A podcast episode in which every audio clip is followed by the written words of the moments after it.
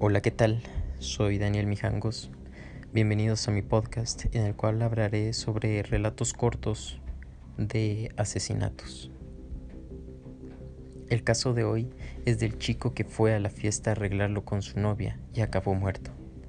La tarde del 30 de octubre de 2010, el joven universitario de Colombia, Bogotá, Luis Andrés Colmenares dudaba si acudir o no a la fiesta de Halloween en la discoteca Penthouse.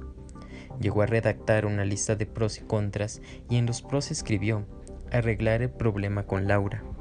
Ella era una adinerada compañera de clase con la que salía desde hacía pocas semanas.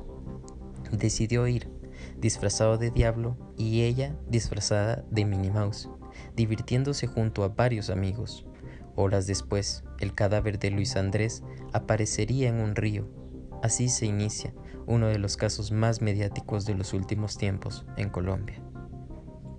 Aunque en un inicio su muerte fue considerada un accidente provocado por la ebriedad, la familia Colmenares contrató un investigador forense particular después de que la madre de Luis Andrés declarase que se le había aparecido su hijo en un sueño, susurrándole, Mami, la prueba está en mi cuerpo, búsquenla.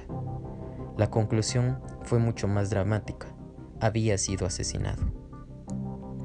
Se estimó que el joven había muerto tras una brutal paliza y que su cadáver solo fue arrojado al agua horas después de muerto.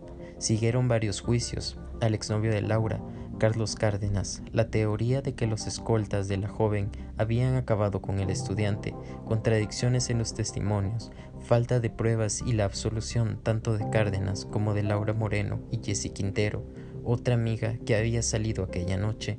Tras el último juicio en 2017, la versión oficial es que la muerte de Luis Andrés Colmenares se produjo de forma accidental, pero la fiscalía y la familia mantienen la teoría de que fue un asesinato.